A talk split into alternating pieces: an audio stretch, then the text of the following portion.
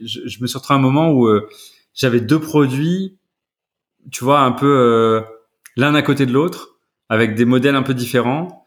Greg qui partait et enfin finalement une tu vois une vraie question quoi. Qu'est-ce que je fais de, de ça quoi? Il y avait rien qui était solide pour moi.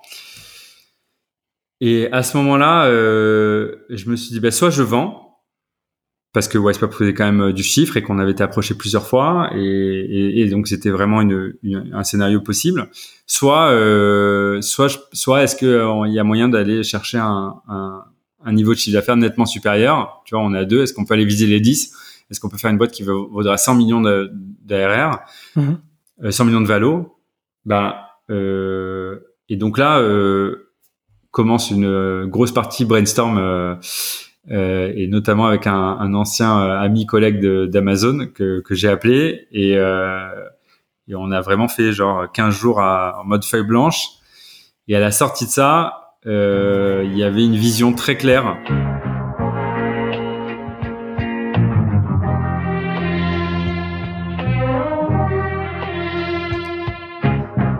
Bienvenue dans SaaS Club le podcast qui vous partage les recettes gagnantes des SaaS français. Je m'appelle Eric Seclet et je suis copywriter freelance pour SaaS B2B. Le but de ce podcast est simple. Vous apporter sur un plateau les meilleurs conseils et retours d'expérience d'entrepreneurs de l'écosystème SaaS. À chaque épisode, direction les coulisses pour parler validation de l'idée, conquête des premiers utilisateurs, acquisition, pivot, mais aussi réussite et apprentissage. On abordera tous les sujets sans détour. Mais avant de démarrer l'épisode, pensez à vous abonner et à laisser une note plus un avis sur Apple Podcast. C'est le meilleur moyen d'assurer une longue vie à cette émission. Bonne écoute et bienvenue au club.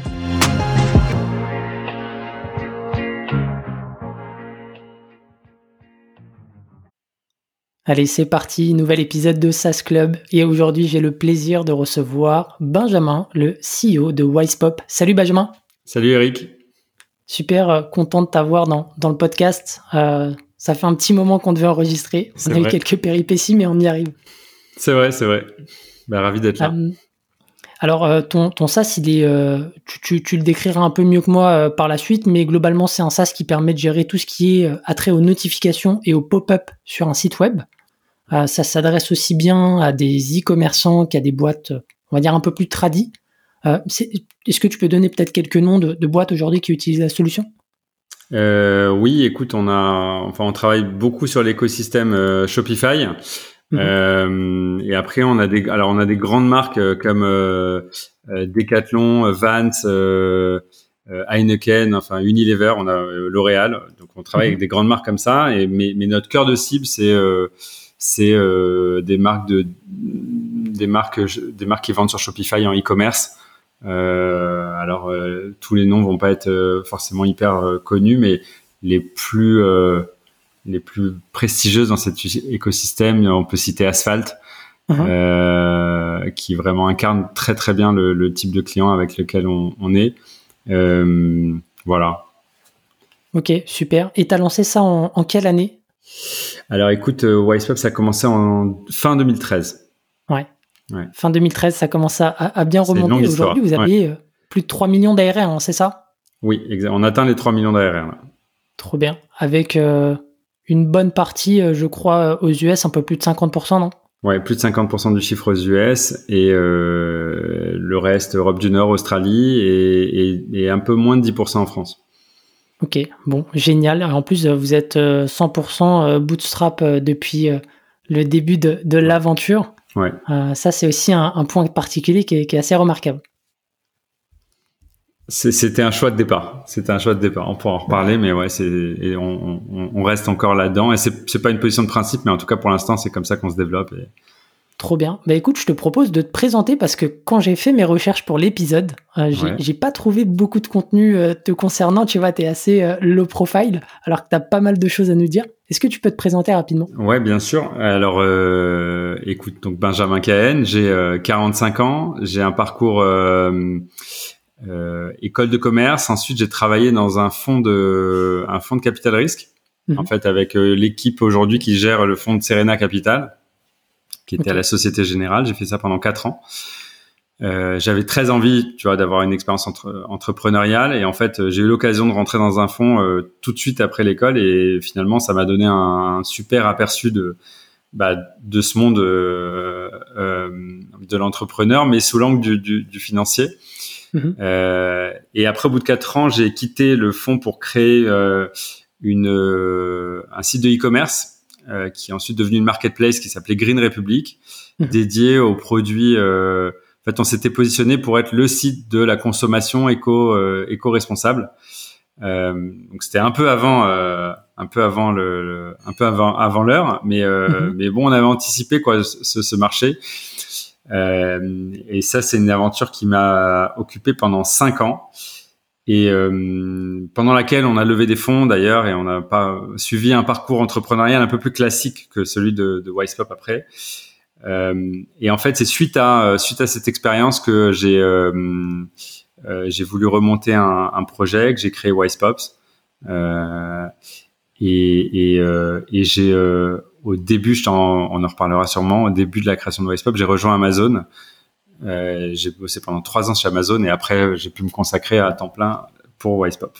Voilà. Ouais, ça c'est assez énorme. C'est une des particularités de, ton histoire. On va revenir là-dessus, le fait de concilier euh, ton job euh, chez Amazon et le développement de, Wisepop en parallèle. Euh, bah, justement, est-ce que tu peux nous faire la photographie aujourd'hui de ce qu'est Wisepop parce que ça a beaucoup évolué Qu'est-ce que ça fait et à qui ça s'adresse très précisément? Nous dire un peu comment ça marche. Ouais, bien sûr. Alors en fait, Wisepop c'est une plateforme d'on-site marketing. Et on-site marketing, c'est donc tout le marketing qui va avoir lieu on-site, donc sur le site on se concentre sur le, en fait, on développe des, des, des, outils et des moyens de communication pour permettre aux sites d'engager, aux marques d'engager leurs clients au moment où ils sont sur le site. Euh, le, le, constat ou l'opportunité, c'est que, euh, en fait, les sites sont très passifs. Euh, ils changent pas beaucoup, ils sont updatés en termes de bannières, etc. Mais il y a finalement peu de communication au sein du site. Euh, à l'inverse, il y a beaucoup de communication en dehors des sites, par email, euh, sur les réseaux sociaux, etc. Et tu vois, et bizarrement, on fait ce constat que sur le site, il se passe pas grand-chose. Et, et nous, à travers l'expérience de Wisepop, qui était au départ un outil de pop-up, on y reviendra, mais on a pu voir et devenir un peu expert de euh, bah, finalement de ce sujet, c'est-à-dire comment je peux engager mes visiteurs euh, quand ils sont sur le site et quel est le, le potentiel de cet engagement-là. Hmm. Donc, on développe une solution de pop-up, enfin de pop-up et de notification, qui sont deux moyens différents d'engager les clients quand ils sont sur le site, couplé avec euh, un système de targeting qui permet de cibler les visiteurs en fonction de leur profil, de, ce qu'ils sont en train de faire sur le site, des pages et de leur euh, de leur profil euh, et de leur activité, et pour leur envoyer un certain nombre de messages qui visent à soit générer des ventes, soit générer des euh, des leads, tu vois, des emails euh, mhm. ou des SMS pour les relancer après, soit collecter du feedback, euh, ce qui est aussi une super source d'information pour les marques. Voilà. Et de manière générale, aider les marques à tirer beaucoup plus de profit et de valeur de leur trafic. C'est marrant parce que j'ai l'impression que c'est, alors après, toute proportion gardée et voilà, avec chacun vos, vos spécificités, j'ai l'impression que tu vois, Batch par exemple, que j'avais reçu dans le podcast, était sur la partie app Ouais, donc avec message in-app, etc. Et que vous, vous êtes un peu le pendant, mais sur le site web. Exactement. C'est exactement ça. Tu peux aussi faire le parallèle avec une boîte qui s'appelle Clavio qui fait de, l'emailing et du SMS, ce qu'on appelle le off-site marketing. Mais euh, cette logique et la, la, structure de Clavio, nous, on, on, on, s'en inspire beaucoup. C'est pour, pour, pour la partie on-site, qui a par contre des spécificités, comme Batch a les spécificités de l'app Clavio a les spécificités de l'email. Ben, on-site, c'est aussi d'autres spécificités, d'autres particularités. Donc, en fait, ça demande euh, euh, de s'y consacrer à temps plein et, et, et d'adapter, disons, toute la logique pour ce type de, de, pour ce moment précis de la visite, tu vois. Hmm. Euh, du visiteur. Et, et, tu, le disais en intro, vous êtes euh, Shopify, euh, enfin en, en, tout cas vous, vous bossez beaucoup avec des, des boutiques Shopify. ouais.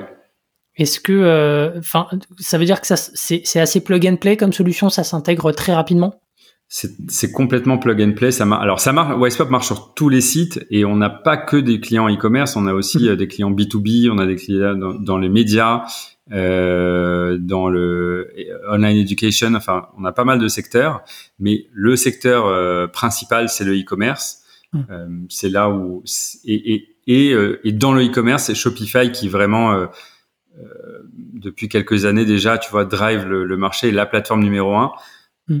En part de marché et aussi parce que via justement des intégrations, elle permet très facilement de de, de leverager les data euh, et de leverager, de, de connecter plusieurs systèmes ensemble pour permettre des bah, des use cases hyper intéressants, hyper avancés, sans avoir à faire du dev.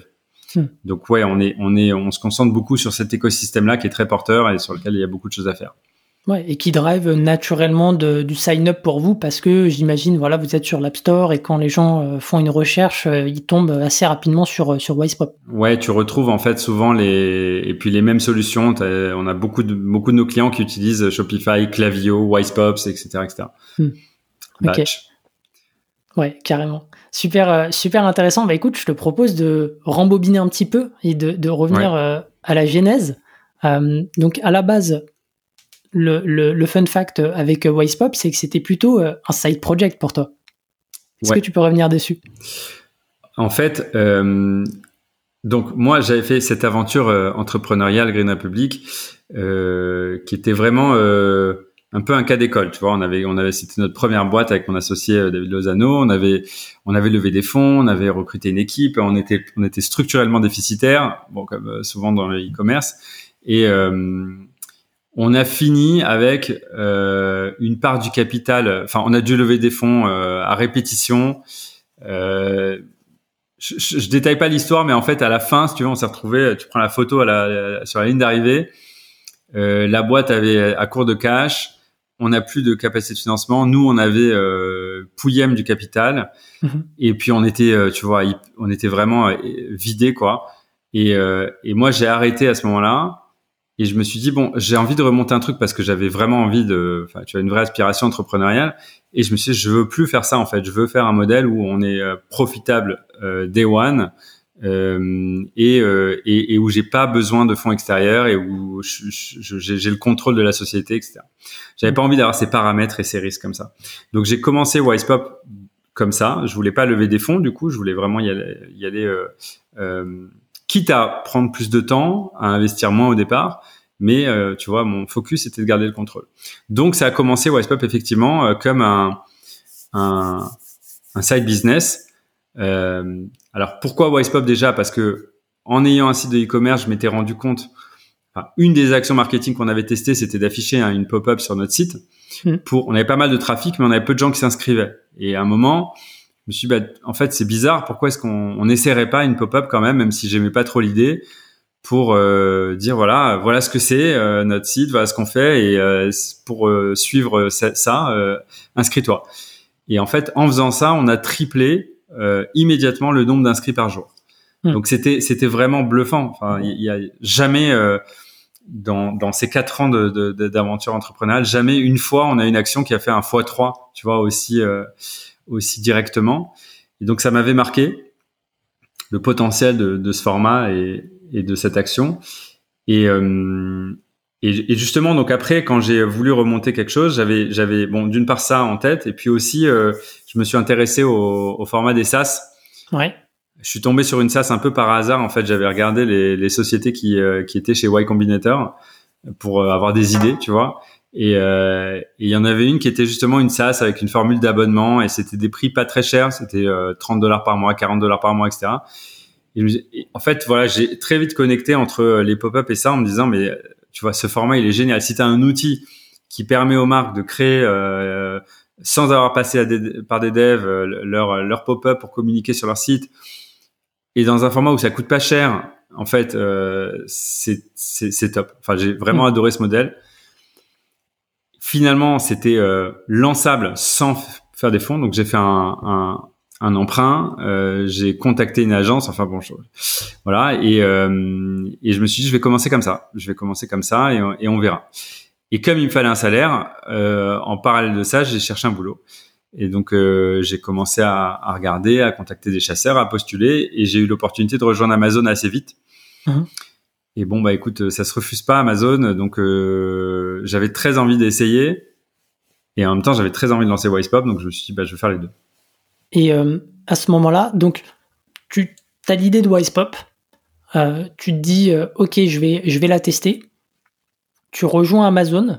À ce moment-là, est-ce que Amazon a connaissance, tu vois, de ce side project?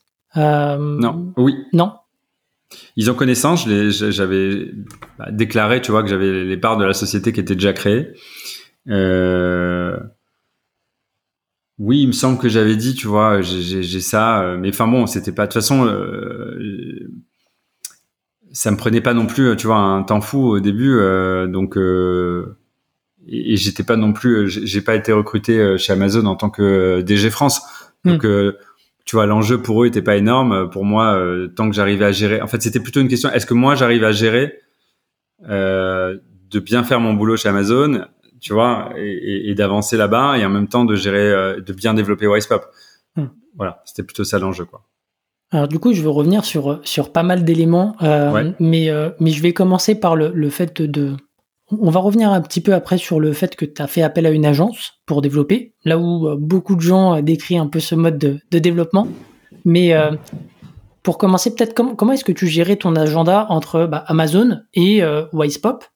Et dans les plages où tu vois où où tu bossais sur Wisepop, qu'est-ce que tu faisais justement pour être hyper efficace? Euh, Mon agenda, bah, c'était un peu celui de, c'était Amazon qui le dictait. En fait, j'étais chez Amazon la journée et euh, et du coup soirée week-end euh, Wisepops. Euh, il se trouve que tout de suite Wisepop, j'avais positionné comme un outil, disons tourné vers le marché US, qui a mhm. tourné à l'international. Donc, euh, et les premiers clients étaient à 100% euh, des clients US. Donc en fait, au niveau du, du, décalage horaire, c'était parfait, quoi, parce que ça me permettait d'avoir euh, des créneaux où je pouvais parler aux clients sans être chez Amazon. Et donc voilà, l'emploi du temps, c'est comme ça. Et le, le mon, cahier des charges, quoi, enfin, c'était très simple. C'était support client et spécification produit. Hmm. Donc en gros, j'avais, on avait développé la, enfin j'avais développé avec l'agence la première version de Wisepop. Hmm. Et après, en ayant des clients, bah, j'avais des retours, des questions, des besoins. Je les prenais, je les priorisais, je les transformais en spec, je les envoyais à l'agence qui les développait, etc. Zéro marketing, zéro euh, euh, sales, zéro, euh, zéro, zéro tout quoi, et juste ça. Voilà. Zéro, zéro tout, mais grosse motivation de ton côté. Ouais, et peut-être juste quand tu dis zéro marketing, du coup, les premiers clients, ils viennent d'où? Comment est-ce que tu t'y es pris malgré tout? Écoute, les premiers, en fait, j'ai appris un truc chez dans, dans cette dans ma première expérience là chez Green Republic. On voulait faire une vitrine de la consommation responsable. On voulait, tu vois, on avait une vision très conceptuelle du truc et tout ça. Et euh, pour autant, notre le, le mot clé dans Google de notre marché, c'était produit bio. Hmm. Et nous, on voulait un truc, euh, tu vois, plus large que ça. Donc en fait, on s'est jamais vraiment. Euh, enfin, on a mis du temps à se positionner sur le mot clé produit bio. Et puis un jour, on s'est bien rendu compte que, en fait, euh, toi, tu peux vouloir être là. Si le marché est là-bas, eh ben, il faut aller là-bas. Et et quand j'ai créé Wisepop, évidemment qu'au début, tu te dis, bah, c'est un outil de pop-up, mais on va en faire une version intelligente des pop-up, on va, tu vois, je voulais, je voulais, les pop-up à ce moment-là, encore aujourd'hui, mais encore à ce moment-là, avaient vraiment une très mauvaise image. Hmm. C'était souvent des trucs hyper spammy euh, et les outils qu'il y avait sur le marché étaient euh, dégueulasses. Et donc, tu vois, j'avais très envie de montrer un, un, un, un angle nouveau, d'apporter un angle nouveau. Mais en même temps, euh, je savais que ce qu'allaient chercher les clients, c'était pop-up. Et donc, voilà, le premier site, il a été vraiment optimisé euh, avec les moyens que j'avais sur le mot clé pop-up. Et, euh, et c'est ce qui a fait que c'est ce qui ce qui a ça a été la seule action marketing quoi de de, de Wisepop d'être positionné et référencé sur ce mot clé là. Donc là, c'était euh, c'était du pur SEO à ce moment-là. T'étais même pas encore sur sur Shopify? Non non non, j'étais pas sur Shopify. J'avais pas l'intégration avec Shopify. De toute façon, Shopify était encore assez petit. C'était vraiment là des sites, des blogs, des, des des euh, ouais des e-commerce, mais mais toute plateforme qui cherchait un outil de pop-up et qui nous trouvait parce qu'on n'était pas si nombreux que ça mmh. et que nous on était bien bien optimisé, enfin tu vois bien référencé. Ok. Et euh, niveau résultat, du coup, qu'est-ce que tu as réussi à, je dirais, accomplir sur cette première année avec, euh, comme tu l'as dit, cette, ce marketing minimum viable, un produit hyper hyper niche Ouais. C'est quoi dans tes souvenirs? C'est c'est pas grand chose. Hein. Ça a mis du temps. Hein. Ça a mis du temps. Non, c'était vraiment. Euh, euh c'était vraiment. Euh, si tu veux, Wisepop, euh, quand quand j'ai atteint 100 dollars de MRR, mm. c'était une première victoire. Et puis après, c'était 1000 qui était qui me paraissait déjà très loin. Tu vois. Enfin, c'était vraiment vraiment étape par étape, quoi mais mm. euh, sens le plus puriste, tu vois, possible, quoi.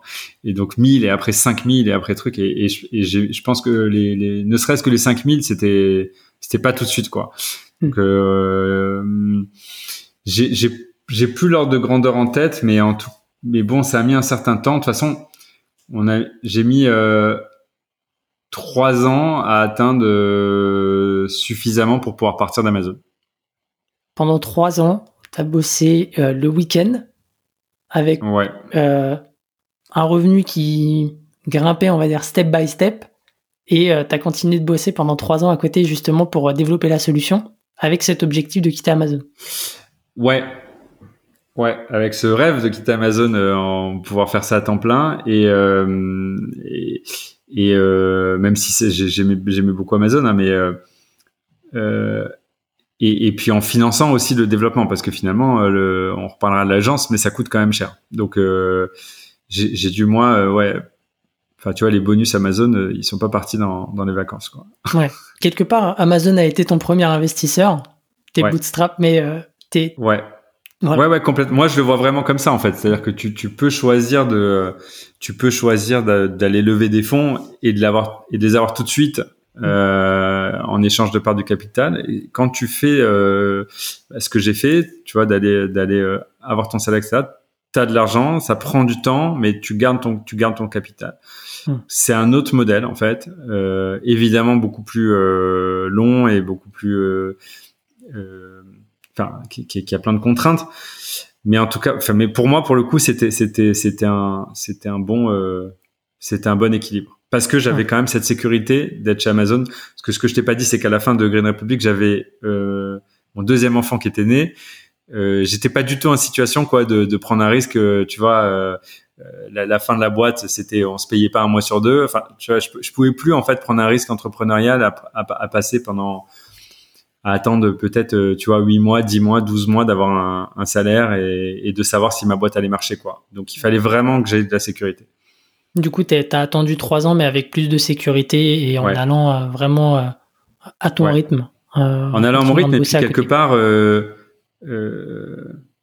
comment j'avais une pression saine, c'est-à-dire que j'avais quand même la sécurité d'être chez Amazon et de savoir que je pouvais continuer là-bas. Et, et, du coup, je prenais aussi les bonnes décisions pour Wisepop parce que je pouvais les prendre. J'étais jamais en situation de un peu, tu sais, de survie où tu dois faire des choix qui sont très court-termistes. Tu sais que ça sacrifie le long terme, mais c'est comme ça. là, non, tu vois. Donc ça, c'était pas mal. Et en même temps, tu vois, le fait d'être euh, entre guillemets dans ce confort, ça peut être préjudiciable pour euh, certaines personnes, tu vois, parce que justement, on va pas prendre les forcément les bonnes décisions. Qu'est-ce qui fait que pour toi, euh, ça, ça a fonctionné? Qu'est-ce qui fait que tu as réussi à te cadrer et à t'imposer un rythme? Non, parce que c'est la motivation de. Non, non, il n'y a pas de confort, parce que vraiment, c'est de la motivation. Moi, je voulais vraiment euh, arriver à, à, faire ce switch, quoi, en fait, et c'était le plus tôt le mieux. Euh, et en fait, euh, non, j'ai attendu pendant trois ans et, et, et j'avais vraiment cette obsession pendant trois ans de, de développer Wisepop, de faire en sorte que ça marche et de, tu vois. Hum, ouais, c'était pas une option. Puis Amazon, c'est pas une boîte confort. Hmm. c'est une boîte exigeante, c'est une boîte chez, chez qui t'apprends beaucoup, mais c'est, tu vois, c'est, tu, tu, tu, te reposes pas sur tes lauriers, quoi. Hmm. Complètement. Bah écoute, je te propose de parler un petit peu de ta collaboration avec l'agence parce qu'il y a, comme je disais, il y a, il y a, il y a les pour et les contre euh, de développer un produit avec une agence parce que ça coûte cher. Euh, déjà, euh, combien ça coûte? C'est, quoi un petit peu? Comment ça se passe euh, la collaboration et, et quel budget on va dire il faut anticiper? Euh, ouais, donc euh, on est, ça remonte, hein, donc les budgets ont évolué depuis. Euh, en fait, moi, quand j'ai défini le projet Wisepop, je me suis dit, euh, j'étais pas à l'aise justement parce que je voulais pas prendre de risques. J'étais pas à l'aise de trouver un associé euh, euh, développeur que je connaissais pas et m'associer avec lui sur le projet. Et puis, tu vois, enfin, j'avais pas de network. Je pouvais pas le payer. je savais que c'était risqué parce que tu peux aussi mal tomber et avoir un mauvais fit. Enfin voilà, tous les risques d'une association. Et donc je me suis quand même plutôt naturellement tourné vers l'agence, même si bien sûr tout le monde dit euh, non, faut pas faire ça au départ, etc. Mais bon, moi, euh, ça c'est un de mes grandes leçons. il faut pas toujours écouter euh, les, euh, les, les best practices comme ça du, du, marché. Voilà, j'ai cherché une agence. J'ai cherché une agence qui soit solide en, en, en technique, tu mhm. vois. Et, et j'ai trouvé, j'ai vraiment vraiment beaucoup cherché. J'ai trouvé des gens très bien. Euh, je me rappelle, je les ai appelés, je suis tombé sur le fondateur, j'ai dit voilà, j'ai un j'ai un projet, enfin j'ai raconté un peu tu vois cette histoire, et voilà, on, je voudrais créer un outil de pop-up qui fasse ça ça ça ça ça. Et tout de suite, il m'a dit je vois très bien, on a on a on a on a pas mal de on a déjà eu pas mal de clients qui nous ont euh, sollicité pour des besoins comme ça, c'est sûr que c'est c'est pas nous on n'a aucune valeur ajoutée à développer ça pour des clients mais par contre euh, créer un outil qui le fait ouais on voit on voit vraiment le besoin et donc en fait, on s'est on s'est très bien entendu. Euh, et ça a commencé comme ça. Très bonne association, euh, cher.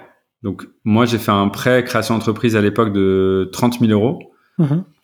euh, qui m'a permis de payer euh, la V1, quoi.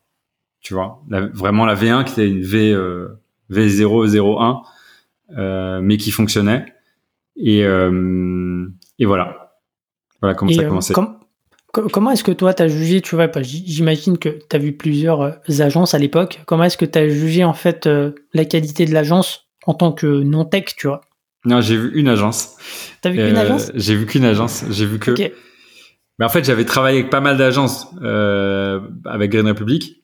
J'en avais rencontré pas mal et je voulais pas d'agence de web. En fait, je voulais pas une agence web. Et il y a beaucoup moins, il y a beaucoup d'agences web, mais il y a très peu d'agences dev. Hmm. Tu vois, aujourd'hui, il y en a un peu plus. C'est peut-être quoi la, la, nuance pour, euh, bah, pour les Par exemple, euh, l'agence avec qui j'avais travaillé euh, développait des systèmes d'information pour des banques, développait des... Euh, euh, tu vois, il faisait, il faisait pas des sites en fait, il faisait du, hmm. vraiment de, du logiciel ou du ou des algos ou des, tu vois, des, des, des trucs, des systèmes d'information, des trucs plus compliqués quoi. Hmm. Et donc en fait, il y a moins d'agences à taille humaine, je dirais, qui, qui, qui, qui font ça, enfin qui faisaient ça déjà à l'époque. Et donc, euh, c'était, ce qui était dur, c'était d'en trouver une. Il se trouve que j'en ai trouvé une. Ils avaient travaillé avec des gens que je connaissais. Le mec, euh, j'ai eu un très bon fit avec lui. Voilà, tu vois, ça m'a suffi pour euh, pour me lancer. Et c'est quoi, selon toi, tu vois les les avantages et les inconvénients à bosser avec avec une agence dans le cadre de la création d'un d'une V0, tu vois, sur un sur une boîte early stage? Les avantages, c'est que tu as tout de suite as tout de suite un, euh, plusieurs ressources sur ton projet. Donc tu es, nourri de, tu vois, ils ont, ils ont, ils ont des développeurs front, ils ont des développeurs back, ils ont des mecs spécialisés en architecture, ils ont des mecs euh, en design. Donc en fait, ils, ont, tu bénéficies de tout ça, euh, ce qui est hyper important. Euh, donc il y a beaucoup, beaucoup d'avantages. Euh, L'inconvénient, c'est qu'évidemment, bah tu tu capitalises pas tellement euh, quand c'est ton équipe qui développe. Tu, tu capitalises en fait. Euh, tu de, plus plus l'équipe va avancer, plus elle devient experte. Une agence au bout de six mois, le, le, type qui a monté ton projet, il peut partir et aller sur un autre projet et puis tu vas récupérer quelqu'un d'autre. Et puis de toutes les façons, la compétence elle est chez eux, elle est pas chez toi. Euh, et puis ça coûte cher. Ça coûte plus cher. Indéniablement, ça coûte plus cher et t'as pas la même motivation de l'agence à faire en sorte que ton projet réussisse que quand c'est ton équipe, tu vois, et mm. pas la même pression, etc. Donc c'est globalement c'est beaucoup plus cher, euh, mais t'as moins de risques. Ouais, complètement. Mais de toute façon, euh, c'est un, un, arbitrage euh, de ce côté-là. Euh, il y, a, y, a, le côté où en fait, ça te permet d'accélérer, de d'aller plus vite à l'instant T, mais en même temps, t'es pas forcément je sais pas si on peut dire que t'es pas owner de la tech parce que tu l'es quand même, mais en tout cas, tu es dépendant, comme tu l'as dit, des allées et venues des collaborateurs qui vont bosser sur le projet euh, côté agence. Ouais. Et, moi, j'ai, moi, j'ai, enfin, mon expérience avec l'agence, c'est une expérience très classique, c'est-à-dire que j'ai commencé avec une agence, j'ai bossé avec les fondateurs, c'est eux qui s'occupaient du produit, etc., etc. Et euh, tu vois, on, accélère un peu dans le temps. À la fin, euh, c'était plus ça du tout, quoi. Et donc, euh, à la fin, ça s'est mal passé. Et, voilà, je, pense qu'à un moment, c'est c'est c'est c'est un, une solution viable et qui a ses avantages et ses inconvénients, bien sûr, pour le lancement. C'est pas une solution euh, long terme. Hmm. Ça peut être que euh, que dans un temps euh, donné pour t'aider à te lancer. Ok. Peut-être juste une petite dernière question avant de switcher hein, là-dessus. Ça serait quoi aujourd'hui tes, tes, conseils justement pour bien cadrer la relation entrepreneur-agence là-dessus? Pas de... Enfin, je, je, te dis, après, voilà, moi je fais pas de leçon parce que en vrai, euh, Wisepop, c'est une série de, de choix qui, qui était était pas forcément voilà, qui était un peu unusual quoi. Met Mais bon, donc euh, simplement, je pense que c'est un risque de, de faire entrer l'agence au capital. Et il vaut mieux avoir une relation saine de client-fournisseur où euh, en fait tu payes et euh, plutôt que de compter sur euh, bah, faites confiance à mon projet et puis après vous aurez des parts. En fait, je, pour pour plein plein de raisons, je pense que c'est très très compliqué que ça marche quoi ça. Hmm. Ouais. Toi, toi euh, voilà. Il y, y, avait, y avait une relation capitalistique? Non. Ok. Il voulait pas et moi je voulais pas non plus. Donc c'était très bien. Trop bien. Bah écoute, euh, merci hein, pour le partage là-dessus. Donc c'est aussi une des raisons, j'imagine, euh, qui derrière t'a poussé à réinternaliser au-delà de, tu vois, de, de, de, la relation, tu m'avais dit. Ouais. tu avais envie de, de remaîtriser davantage le développement du produit. Euh, ouais, j'avais envie. Et puis en fait, à un moment, euh, euh, bah, à un moment, j'ai, enfin, donc j'ai, quitté Amazon. Je me suis mis à temps plein, tu vois, sur Wisepop, etc. J'ai recruté et euh, j'ai recruté un, un, un, premier salarié qui, a, voilà, ça a donné vraiment une dynamique complètement nouvelle. Et puis à un moment, arrivé la question de dire, bah, bon, bah, on, on est une vraie boîte ou on est un, ou on est un un side business qui, qui continue d'évoluer quoi et, euh, et, et voilà le truc s'est imposé de dire non non mais ok enfin l'histoire était un peu plus compliquée que ça parce qu'en fait j'ai voulu recréer un deuxième produit derrière j'ai voulu mhm. retravailler avec cette agence ça s'est très mal passé parce que là pour le coup euh, j'ai eu le cas mauvais où on avait des mauvais devs euh, ça prenait vachement de temps ça nous a coûté hyper cher on a perdu beaucoup d'argent et à un moment, euh, bah justement, Greg, qui était mon premier salarié, m'a dit, euh, je me rappelle, m'a dit, attends, c'est plus possible là. Et, euh, et en fait, euh, wake up call quoi. Euh, genre, hmm. ok, c'est fini l'agence, on arrête, on recrute quelqu'un. On a recruté un, un, CTO pour venir développer notre nouveau produit. À partir du moment où on a recruté un CTO, ça a motivé Boris, qui était notre responsable de projet dans l'agence, de nous rejoindre. Mm-hmm. Et, et, en fait, c'est comme ça que, voilà, en, en, quelques mois après, on a, on a, on a, on s'est retrouvé avec une équipe de dev internalisée et euh, avec la pleine propriété de notre code. Et effectivement, ça change tout. Ouais, il y a eu ce point de, de bascule avec euh, avec le, le, départ de Greg. J'avais lu ça dans, dans un article que tu avais euh, rédigé, ouais, Greg, ouais, Que, que, je salue, avec qui j'ai discuté à l'occasion. Donc non, c'était, je, je, savais pas pour le coup, j'avais pas fait le lien à l'époque qui bossait chez toi. Ah oui, oui, bah oui, Greg, premier, euh, premier recrutement et, euh, et qui a été instrumental dans, dans le développement de Wisepop parce que vraiment c'est lui qui, euh, parce que tu parlais tout à, tout à l'heure du, côté confort. C'est vrai que quand j'ai quitté Amazon et que je me suis mis à temps plein sur Wisepop, euh, j'ai mis du temps en fait. Moi, ça a été vraiment étape par étape pour switcher et, me remettre dans un modèle de, euh, de, tu vois, startup un peu plus agressif quoi, avec une ambition plus forte, etc. Et, et, Greg est arrivé hyper dynamique et avec euh, et en fait tu, vois il m'a vachement euh, motivé quoi pour franchir les étapes et, euh, et, et, quitter le modèle side business qui par ailleurs aussi à l'époque tu vois il y avait pas mal de boîtes il y en a encore aujourd'hui mais qui euh, qui étaient des petites équipes qui réussissaient quand même à faire euh, des gros à prendre des vraies places de marché à faire des, des beaux acteurs mm-hmm. en mode un peu lean tu vois minimal comme ça je pense que c'est de plus en plus compliqué parce qu'en vrai, il y a vraiment une concurrence qui explose. Mais c'était encore possible, tu vois, à ce moment-là. Et donc, moi, j'avais aussi ça en tête. J'aimais bien ce modèle.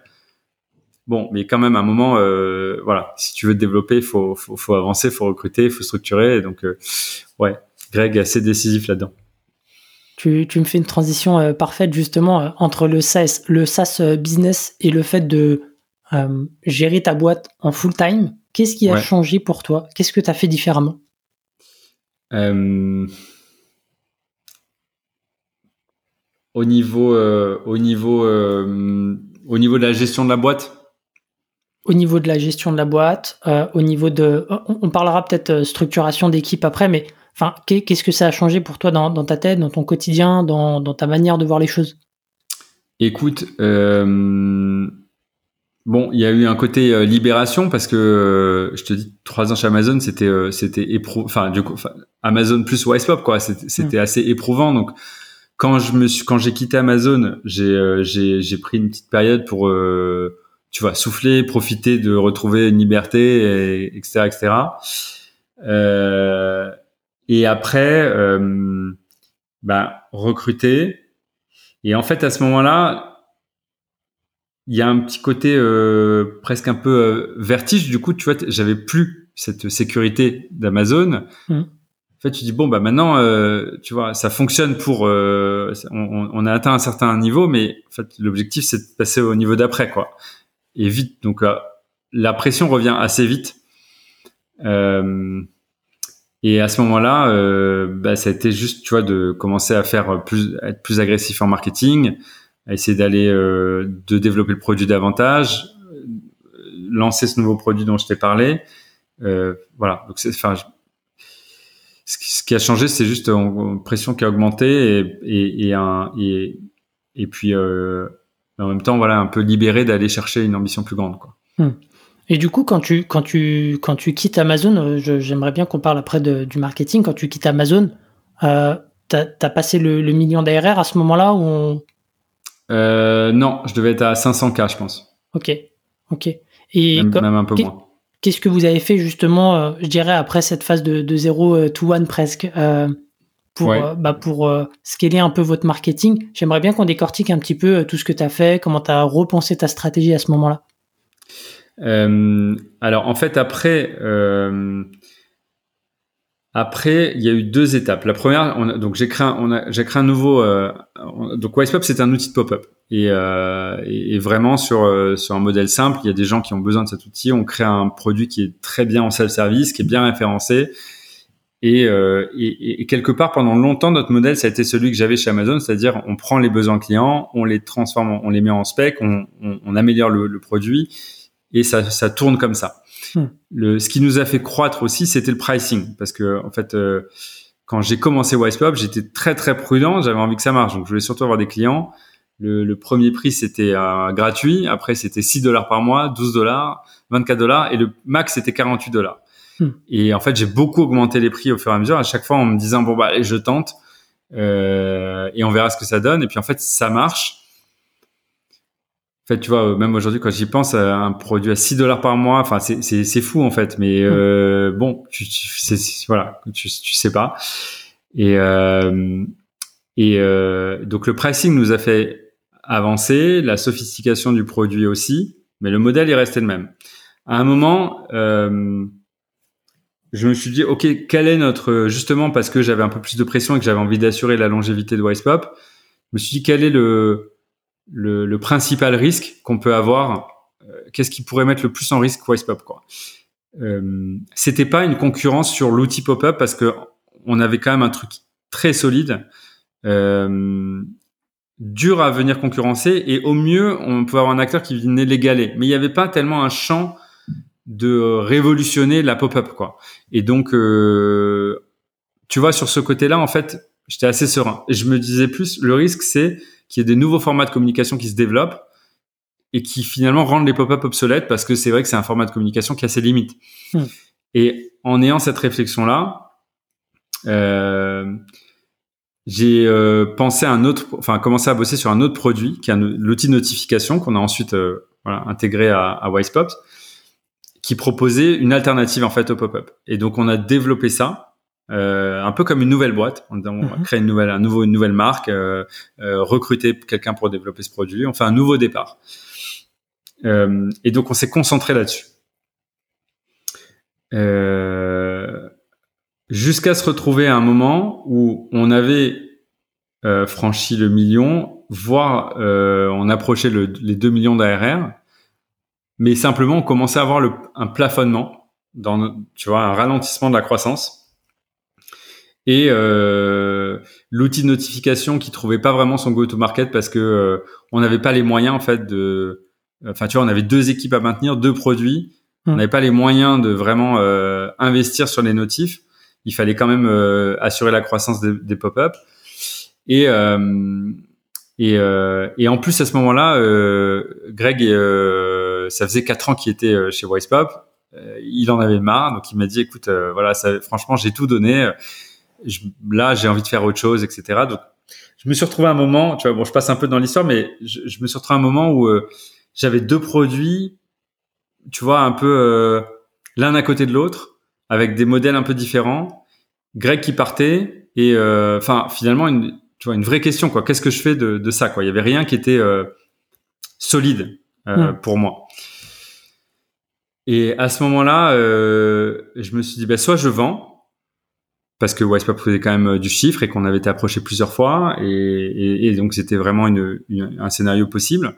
Soit, euh, soit, je- soit est-ce que euh, y a moyen d'aller chercher un, un, un niveau de chiffre d'affaires nettement supérieur? Tu vois, on est à deux. Est-ce qu'on peut aller viser les 10 Est-ce qu'on peut faire une boîte qui vaudra 100 millions d'ARR, euh, 100 millions de valo?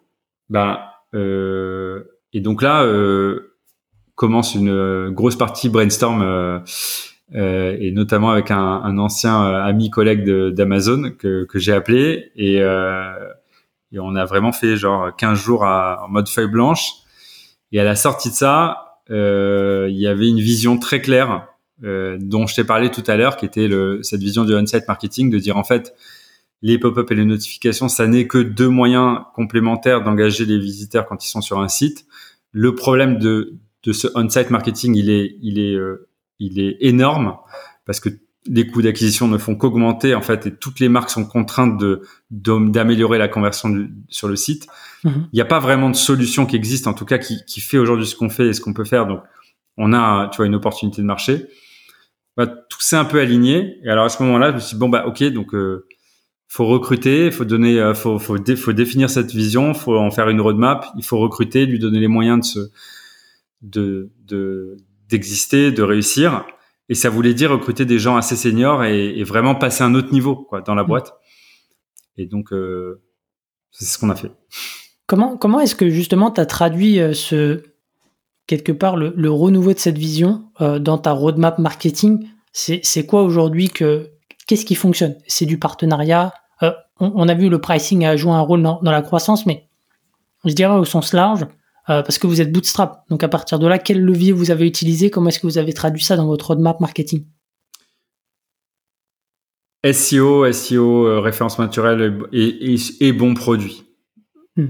Voilà, je, je t'ai pas beaucoup parlé du côté bon produit, mais le, tu vois, moi j'ai fait pendant très longtemps le service client euh, et, et on le faisait même avec l'équipe de dev. Enfin, tu vois, il y a, on a vraiment une culture euh, bah, presque amazonienne du service client où euh, euh, c'est customer obsession. Quoi. On fait vraiment, on essaie de tout faire pour que l'expérience soit la meilleure possible. Et quand tu as un bon produit et du coup un bon référencement, ben, tu, tu- vois, tu as un modèle qui est vertueux quoi, et qui se développe organiquement. Si tu es sur un marché qui se développe, euh, tu, tu, tu développes avec le marché. Donc c'était ça notre modèle. On on n'a pas pu faire de sales, on n'a pas pu faire, euh, on n'a pas pu tester d'autres choses vraiment. Euh, donc il a fallu être très focus là-dessus quoi. Tu vois, un peu d'ads, mais on développe franchement avec des budgets assez euh, assez minimes. Ouais, donc euh, c'est vraiment principalement ça notre marketing. Ok, ouais, donc vous avez été euh, hyper, hyper minimaliste. Alors, tu as parlé peut-être aussi de complémentarité avec des euh, en tout cas des combinaisons produits. Des intégrations, choses que vous avez testées, des, des partenariats, l'animation de webinaire avec ce, ce type de boîte? On l'a fait plus tard. Euh, les intégrations techniques, ça, ça, ça, ça, en général, ça, disons, ça permet de débloquer des, des nouveaux, des nouvelles opportunités de marché, parce qu'il y a des clients qui euh, voudraient pouvoir connecter Wisepop par exemple avec leur système d'email, nous aujourd'hui, tu vois, on a 70 intégrations email, donc on s'intègre avec tout le monde. Donc on est capable de dire oui à tous les clients qui ont quelle que soit leur plateforme d'emailing. Avant, c'était pas le cas. Donc ces intégrations, ces partenariats, ils nous ont permis d'être capable de dire oui à plus de monde. Mais ça nous rapporte pas de nouveaux clients. Hmm. C'est plutôt un vecteur de rétention aujourd'hui. C'est c'est de la rétention et je, te dis c'est c'est euh, euh, ça, ça, te permet de répondre au cahier des charges des gens qui viennent te voir. Hmm. Ok. Ouais donc. Euh, Les partenaires ne nous envoient pas de clients. Euh, c'est pas des sources de revenus quoi. Hmm. Donc aujourd'hui, le levier majoritairement, comme tu l'as dit, SEO, euh, référencement sur, euh, sur l'App Store de, Shopify, le bon produit aussi qui favorise le bouche, à oreille. La visibilité, quand on te voit, euh, tu sais, sur un site ou un autre, les, les, les, les, marques se regardent beaucoup entre elles. Hmm. nos notifications, par exemple, elles sont présentes chez, chez Asphalt depuis, depuis assez tôt. Hmm. Et Asphalt nous a rapporté beaucoup de parce qu'il y a une mention euh, powered by Wisepop. Hmm. Euh, ce qu'on n'a pas sur les pop-up et qu'on a sur les notifications, ça nous a ça nous a donné une très très grosse visibilité. Hmm. Ouais, clairement, ça me fait penser à bah, du coup à Crisp et puis euh, toutes les autres boîtes product led qui utilisent ce genre de, petits markups pour pour croître sans, sans, forcément dépenser beaucoup en, marketing. Sur peut-être sur la partie humaine, donc toi, tu as commencé seul, puis tu as recruté euh, une personne, puis deux. comment est-ce que euh, tu as priorisé tes... Enfin, déjà, comment est-ce que tu as vécu cette phase où, en fait, euh, au début, tu te gérais toi, et puis après, tu as commencé à devoir gérer d'autres personnes. comment est-ce que tu as ouais, évolué dans, dans cet environnement-là? Écoute, là-dessus, assez naturellement, parce que euh, chez Amazon, enfin d'abord, tu vois, j'avais j'avais une équipe dans ma première boîte, j'avais une équipe chez Amazon. Donc en fait, à la fin, euh, c'était pas nouveau euh, après de recruter. Euh, et puis avec une culture assez euh, Enfin, moi, j'ai toujours voulu que, tu vois, dans, chez Wisepop, la, la culture d'entreprise, ça soit, on travaille ensemble et c'est presque une association plus que euh, plus que plus qu'autre chose. Et donc, euh, franchement, enfin, en, général, ça s'est enfin ça s'est toujours très bien passé euh, assez naturellement. Euh, j'ai bossé avec des gens avec qui j'étais hyper content de pouvoir bosser encore aujourd'hui.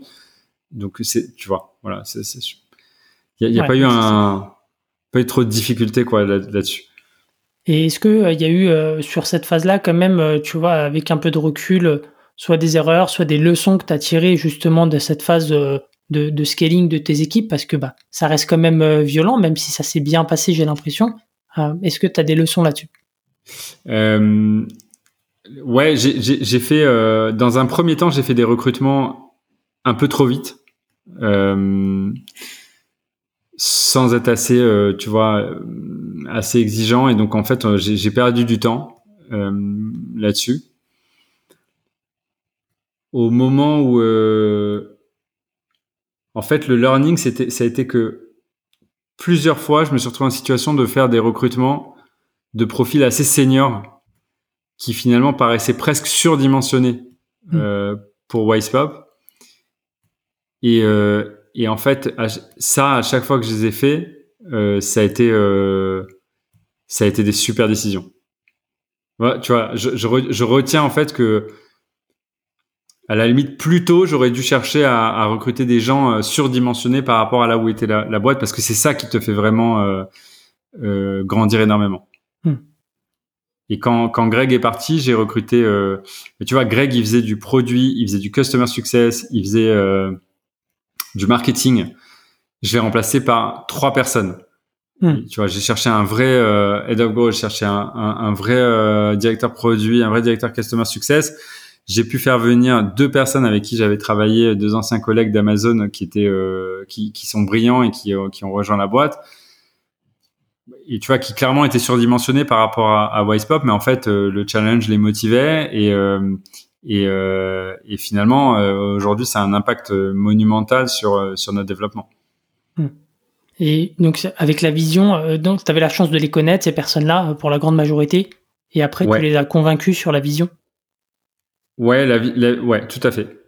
La, la, vision, je, pense que la vision, la culture aussi, parce que euh, euh, même dans ceux que je connaissais pas, en fait, euh, bah, c'est une boîte donc bootstrap. Donc le, fait qu'il n'y ait pas d'investisseurs chez certaines personnes qui ont eu des expériences dans des entreprises où, euh, tu sais, euh, des fois tu as des boîtes qui lèvent des fonds et puis qui recrutent 30 personnes d'un coup et puis après en virent 20 et après te mettre des managers au-dessus de toi et etc il se passe des choses quand tu es euh, dans ces boîtes-là qui sont assez perturbantes et euh, qui peuvent être hyper frustrantes pour notamment pour des talents.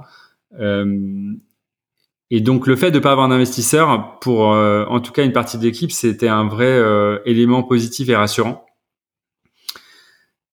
quant à leur valeur, quant à leur place dans la boîte, quant à leur impact et mhm. quant à tu vois à la, comment ils pouvaient se projeter.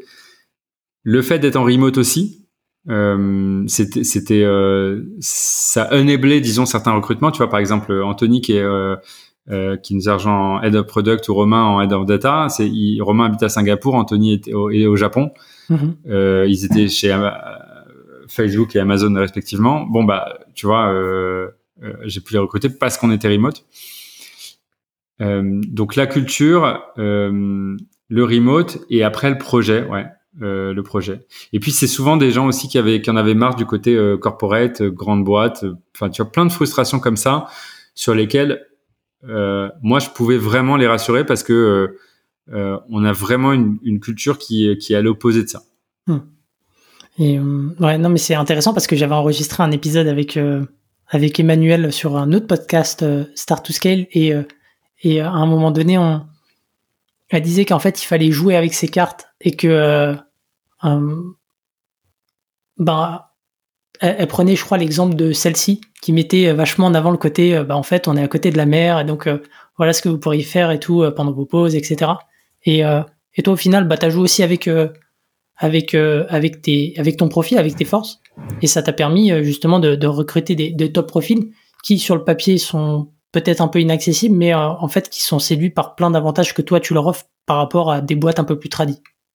Ouais, ouais, tout à fait, c'est exactement ça. Et puis après tu tu tu, tu les payes aussi, c'est-à-dire que et ça c'est hyper important, tu vois, tu peux pas euh, et t'as as plein de boîtes qui essayent de faire ça, tu vois, qui te disent euh, euh, je vais pas te payer, mais par contre, tu auras des, auras des stocks euh, et nanana. Et en fait, si tu veux euh, des euh, gens euh, enfin tu vois you pay peanut you get monkey quoi ce truc là il, mm. marche quand même c'est à dire que si tu veux des gens talentueux ne serait-ce que pour leur montrer que vraiment tu vois tu euh, tu les valorises en fait le fait de dire bah oui moi je te tu vois moi je me suis aligné par exemple des, je me suis aligné sur des packages de, de, de Amazon ou de Facebook mm. bon bah tu vois c'est quand même un, c'est un signe fort pour pour ces pour ces pour pour les mecs et, et c'est euh, et puis il y a pas beaucoup de boîtes qui font ça tu vois. Mais tu as raison c'était une de mes cartes. Bah on a, la boîte était rentable on, tu vois on peut on peut on peut se permettre ça. Et j'ai pas de d'investisseur qui va me dire que c'est complètement euh, irresponsable. Et et bon bah tu vois donc je je je je l'ai fait.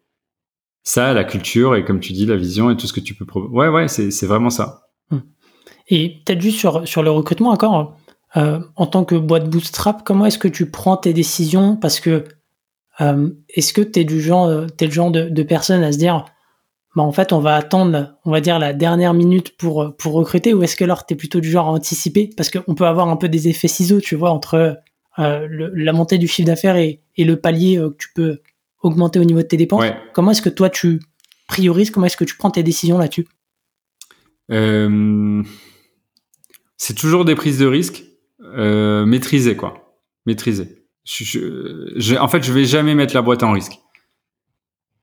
Euh, je vais jamais mettre la boîte en risque, donc ça sera une prise de risque maîtrisée. En revanche, je peux pas attendre d'avoir euh, exactement le chiffre d'affaires qu'il faut pour être sûr que euh, à 100%, tu vois, euh, c'est bon. Donc, tu es obligé de, de, tabler sur. L'avantage de ça, c'est quand même on a une visibilité, on, a, tu vois, on arrive quand même à avoir une à bien anticiper les, croissances, etc. Euh, moi, je suis plutôt prudent, mais je fais quand même des hypothèses et euh, et les recrutements que j'ai faits, ils étaient souvent un peu en avance de phase, tu vois, un peu en avance, en amont. Euh, pour l'instant, ça, ça, ça, a toujours marché. J'essaie d'être, euh, ouais, j'essaie d'être pas trop loin du, et en même temps, tu veux garantir à tes, aux gens que tu recrutes que, tu vois, tu, tu peux les payer. Et ça, c'est fondamental, quoi. Donc, en fait, tu peux pas non plus faire des, tu peux pas faire n'importe quoi, quoi. En fait, la marge de manœuvre, euh, dans les deux euh, les deux extrémités du curseur que tu veux placer, euh, la marge de manœuvre elle est pas énorme en fait parce que ça se joue à quelques mois après quoi. Hmm. Ouais, c'est comme tu l'as dit, il y a de toute façon il y a aucune garantie là-dessus, mais tu es, bien obligé de, de, prendre ton risque. ouais. Sur cette période-là, de 1 million d'ARR à 3 millions, on parlera peut-être après de la, la, partie sales qui commence à venir, hmm voilà, tu as recruté dessus. Mais euh, sur cette période-là, euh, ça a été quoi ton plus gros challenge, tu vois, en, tant que que ce soit marketing, produit, euh, stratégie? C'est qu'est-ce qui t'a occupé le plus l'esprit? C'est une question très dure. il, y a, eu beaucoup de choses parce que en plus dans cette période-là, on a eu euh, le Covid, on a eu euh, donc on a eu des mouvements de marché qui étaient euh, compliqués à, appréhender.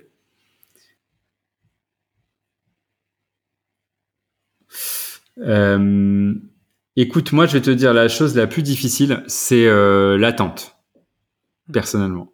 C'est-à-dire que à un moment, je te dis, euh, on a défini cette vision on-site marketing, on a défini le plan, on a défini la vision de la plateforme qu'on voulait développer. Et ça, ça fait maintenant deux ans et ça n'a pas bougé. C'est, oh, tu vois, la, la, la, la, vision du produit est exactement aujourd'hui la même que celle qu'on avait il y a deux ans. Simplement aujourd'hui, ça y est, elle est enfin live.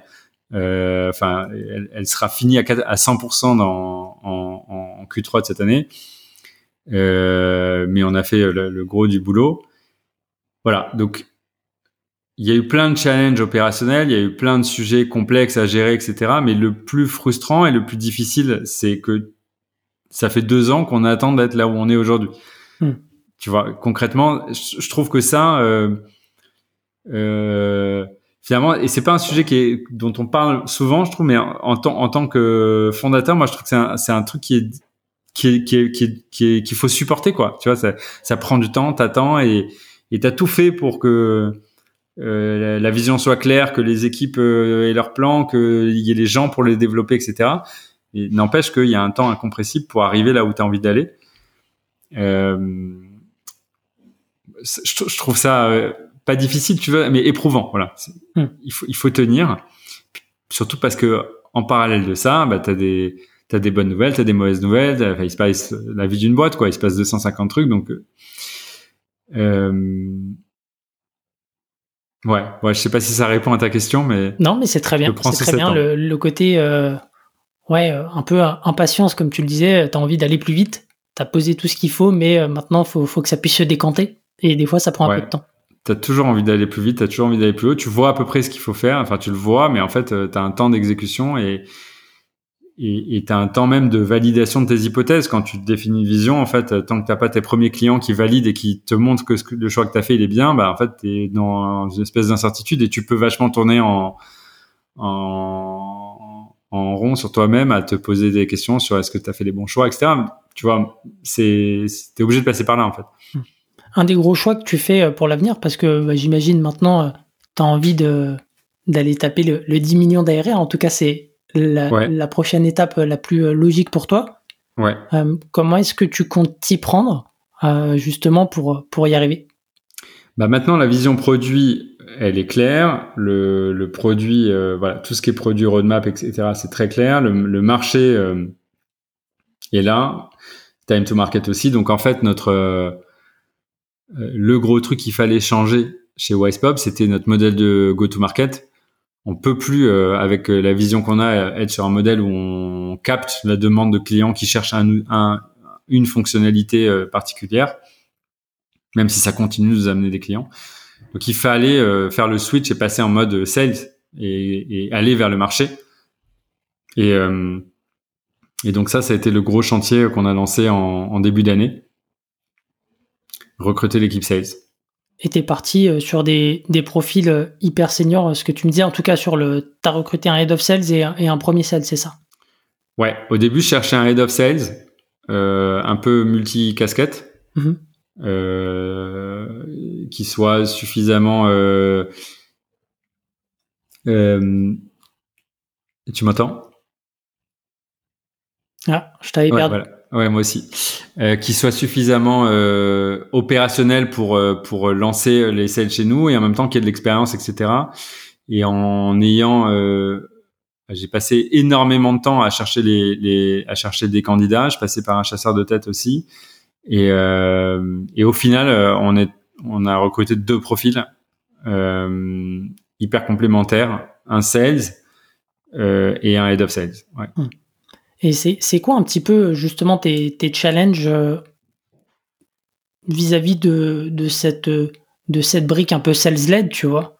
Euh, Qu'est-ce que vous avez dû, euh, je dirais, repenser en interne sur un plan produit, peut-être même au niveau de, tu vois, du pricing? Parce que typiquement, tu l'as dit, même à 50 dollars, si, tu vends à, une, à une très grosse boîte, en fait, c'est dérisoire. Donc, comment est-ce que tu as adapté tout ça justement? Alors notre pricing, il monte euh, déjà maintenant avec, euh, en fait, il est fonction du trafic des sites. Donc on a des sites qui nous, qui ont des, qui ont des budgets beaucoup plus euh, significatifs. Ça, ça, ça peut monter assez haut, même en self-service.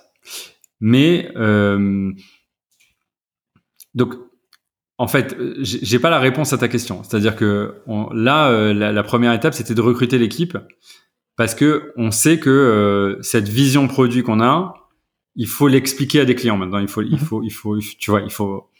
Personne va chercher un truc qu'il ne connaît pas, donc il, faut qu'on le, il faut qu'on le pousse. Et en faisant ça, on va, on a tout à apprendre. On a à apprendre quels, va être, quels vont être les bons messages marketing.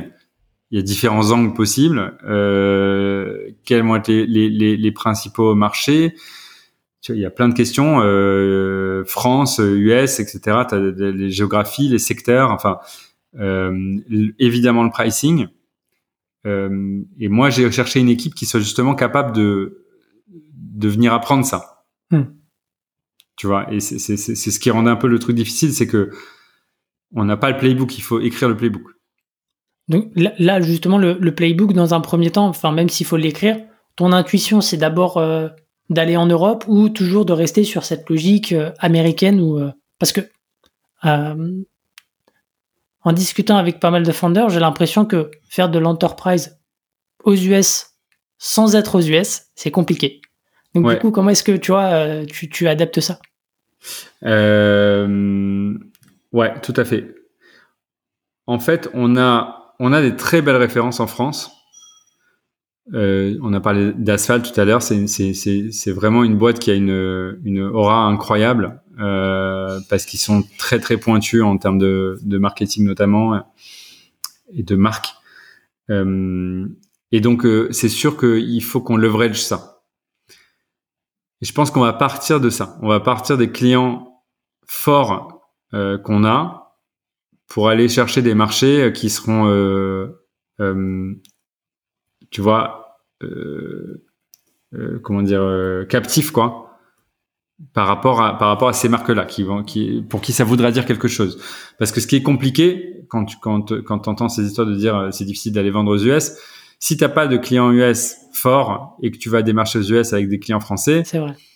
Bah oui, t'es mal. Mm. Tu vois, si t'as des belles références aux US et que t'es pas une boîte US et que t'es pas là-bas, tu peux aller euh, démarcher des clients aux US. Ils, ils veulent savoir que tu travailles avec des, des, des marques comme eux en fait, Mm. parce que ça veut dire que tu as répondu à tout un tas de questions que eux peuvent avoir et, et donc euh, c'est un gage de euh, d'efficacité.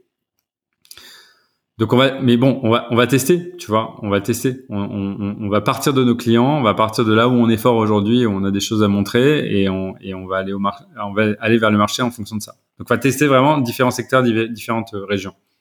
Ok, donc vous alliez, vous allez euh, vous y prendre par vertical et par, euh, par région et euh, Ouais. mixer un peu les deux, justement aller voir les Et petits par modèle. concurrents. Parce Et par que modèle. euh, le head of sales qu'on recrute, en fait, c'est un, il était euh, il était VP partnership euh, bah, chez PrestaShop. Ouais. Et euh, et c'est quelqu'un qui a un écosystème, tu vois, qui a vraiment une expérience très très forte dans la construction d'écosystèmes d'agences, de partenaires tech, etc. Mhm. Et ça aussi, c'est un modèle qui est hyper pertinent pour nous. On travaille beaucoup avec des agences qui sont euh, des gros prescripteurs pour de, de, de solutions, notamment euh, auprès des marques euh, entreprises. Mhm. Donc ça aussi, tu vois, c'est, c'est, ça va être un, un des go-to-market qu'on va tester. Ouais, ça serait super intéressant à, à l'occasion d'avoir euh, ton, ton retour euh, là-dessus. euh, Laisse-moi juste un peu de temps. Pas de souci, pas de souci. Peut-être, peut-être même à, à l'écrit, tu vois, parce que ça fait partie un peu des sujets que je veux développer dans, dans la newsletter là. Ouais. euh, j'ai, relancé ça euh, dernièrement et, euh, et je trouve intéressant d'avoir aussi parfois un peu l'écrit pour pouvoir développer certaines idées, les illustrer avec des visuels. Donc, bah, ça fera peut-être partie des, des sujets. Avec plaisir. Sur, euh, c'est, quoi un peu les, les autres challenges, euh, questionnements vis-à-vis de, de cette euh, brique sales-led pour toi? Euh, Est-ce qu'il y a, a d'autres, est-ce qu'il y a d'autres points sur lesquels tu vois c'est, encore des angles morts Euh, que, tu penses à quelque chose en particulier ou Non. pas spécialement. Enfin,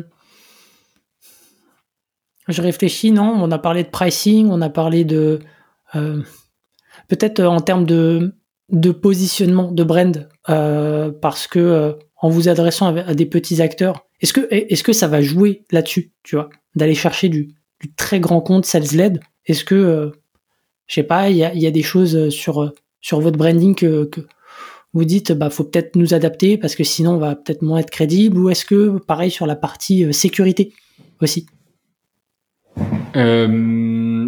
Alors, on est crédible. On est crédible parce qu'on a, on a quand même, euh, je te disais en, en- en- en tout début, euh, c'est, c'est pas notre euh, cœur de cible, mais on a des très belles références avec lesquelles on travaille déjà. Mhm.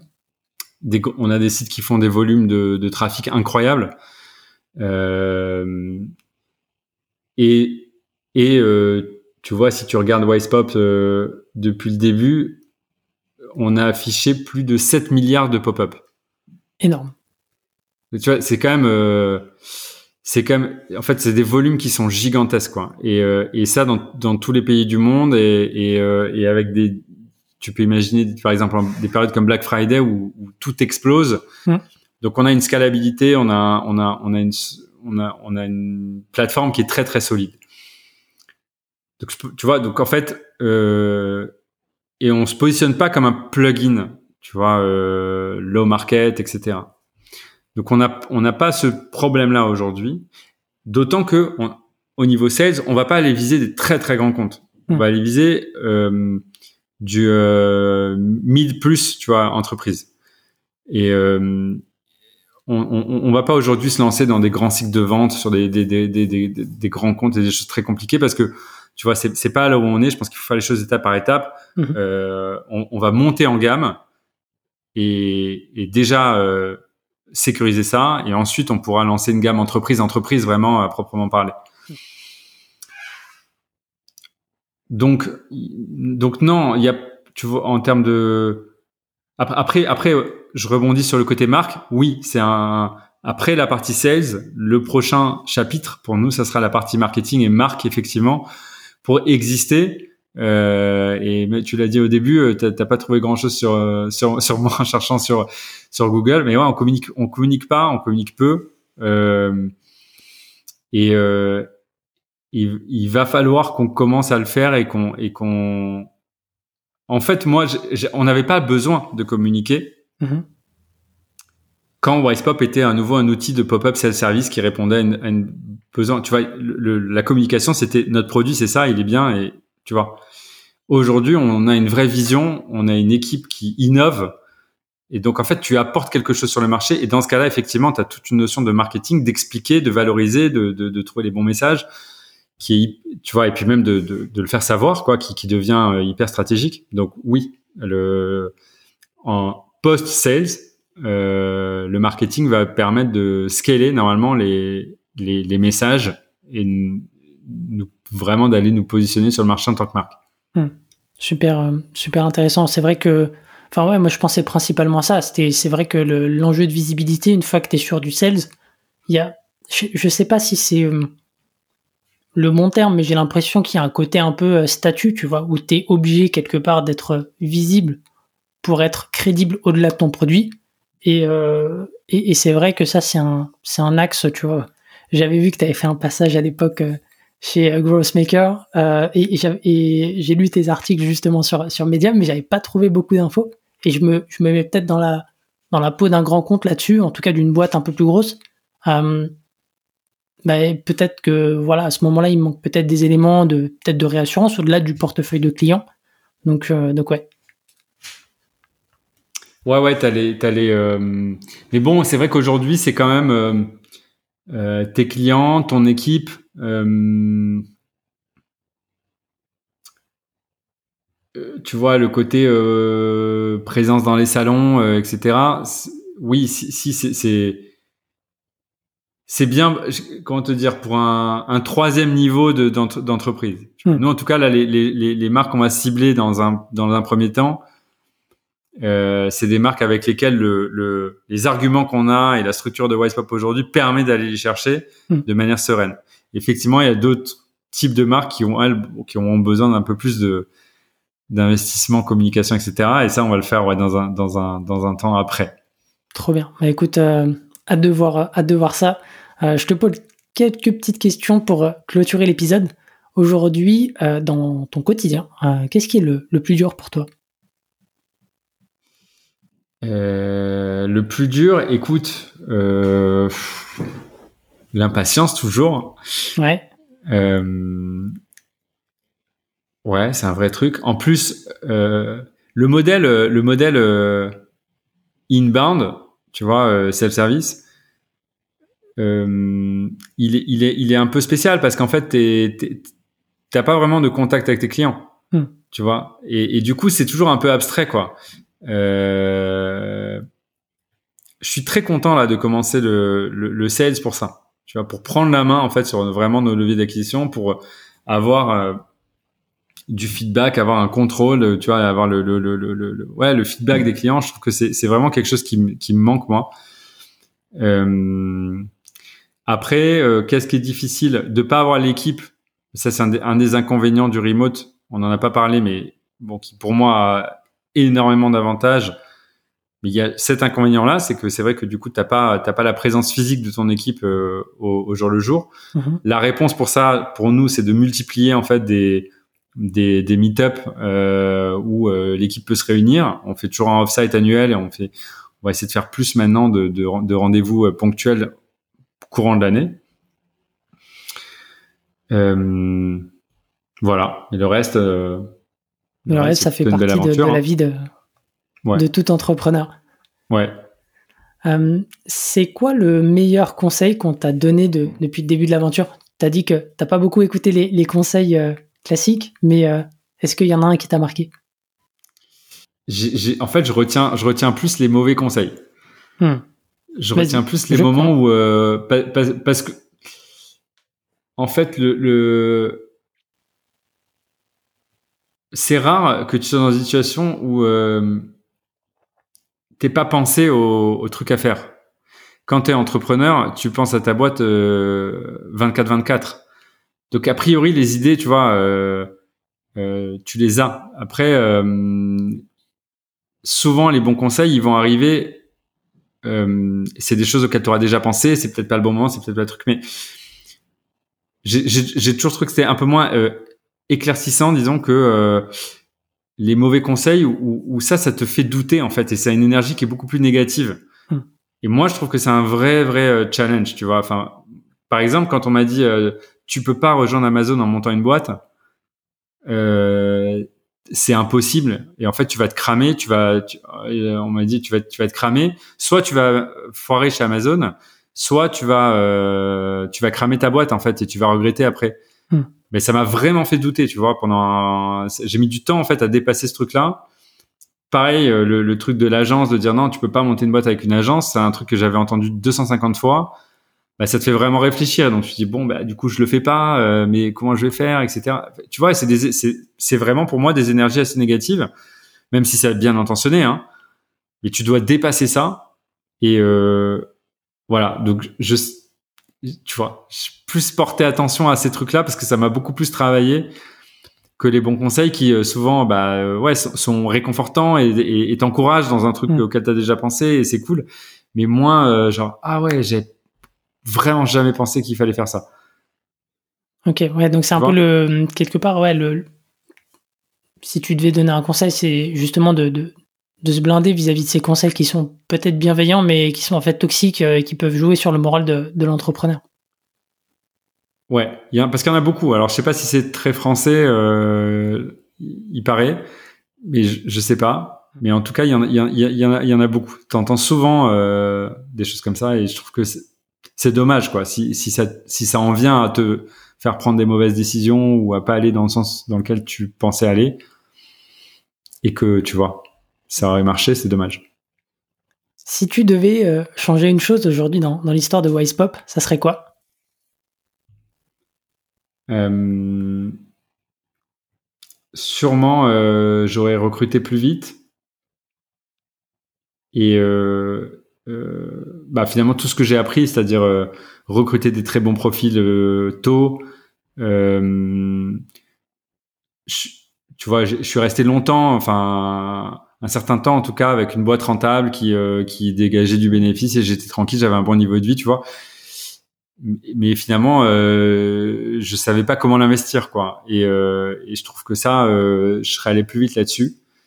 Euh, le pricing aussi est quelque chose que j'aurais changé. J'avais lu ça pourtant tu vois bon conseil hein, j'avais lu ça très tôt euh, un, un VC américain je sais plus qui qui disait euh, les founders ils, ils underprice toujours leurs produits et tu le lis tu le sais mais en fait euh, t'as tellement peur de overpricer que tu vois il faut apprendre par toi-même. En tout cas, moi, c'était ça. Et euh, ouais, voilà. Donc c'était c'est pricing, euh, recrutement, je pense. C'est euh, de bons gros sujets. Et d'ailleurs, il y a une super ressource là qui vient de sortir. Je, je la glisse dans l'épisode parce que ton épisode va sortir très rapidement. C'est Hyperline là, qui a sorti un, un, un, outil qui permet de benchmarker un petit peu les différents pricing euh, je sais pas si tu l'as vu passer aujourd'hui, mais euh, c'est assez cool et ça permet de, de voir aussi l'évolution des pricing par boîte euh, au fil des années. Euh, quel type de pricing ils utilisent Est-ce que c'est un pricing à l'utilisateur, à l'usage, etc. Et ça permet aussi de benchmarker. Et c'est là que tu te rends compte effectivement que la plupart des boîtes ça sont sous-pricées et derrière elles sont bien rattrapées. Ça m'étonne pas. Dernière question. Est-ce que tu as un livre euh, ou une ressource à nous partager, quelque chose qui t'a marqué dans l'univers voilà, du SaaS, de l'entrepreneuriat? Euh, Ouais, Rework. Euh, tu sais, qui était le livre écrit par les. Basecamp, non? Ouais, par les fondateurs de Basecamp. Ouais. Pourquoi? Parce que je trouve que c'est hyper smart. J'adore leur, leur vision de. D'abord, j'adore la boîte. C'est un vraiment, c'est un, un modèle incroyable. Euh, et le livre est, est brillant. C'est euh, c'est c'est vraiment une autre approche du c'est rework quoi. C'est notre approche du travail. Euh, tu vois, moi je disais ça quand j'étais chez Amazon et pourtant Amazon est vraiment une boîte qui est incroyablement intelligente dans euh, son organisation et dans la dans son efficacité euh, opérationnelle.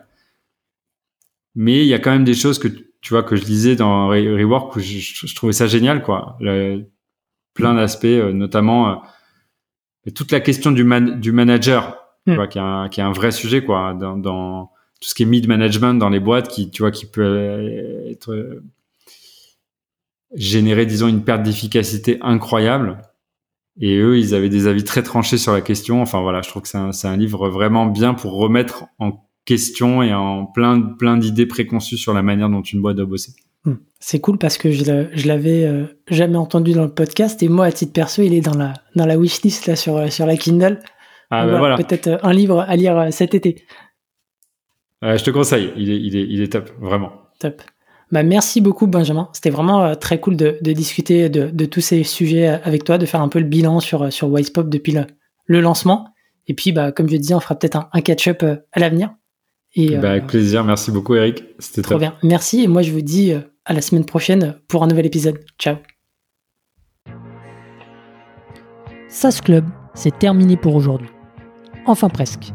Si vous avez retenu un ou deux conseils, techniques ou apprentissages, alors pensez à noter SAS Club 5 étoiles sur Apple Podcast avec un petit commentaire pour m'encourager. Et si vous êtes de la team Android, pas de problème, partagez simplement un épisode qui vous a fait kiffer sur vos réseaux sociaux. C'est ce qui m'aide à gagner en visibilité et m'encourage à produire toujours plus d'épisodes. Enfin, si vous voulez collaborer avec un copywriter qui comprend les enjeux métiers et business d'un SaaS, envoyez-moi un message sur LinkedIn, Eric Seclet, S-E-C-L-E-T. Encore merci et à la semaine prochaine.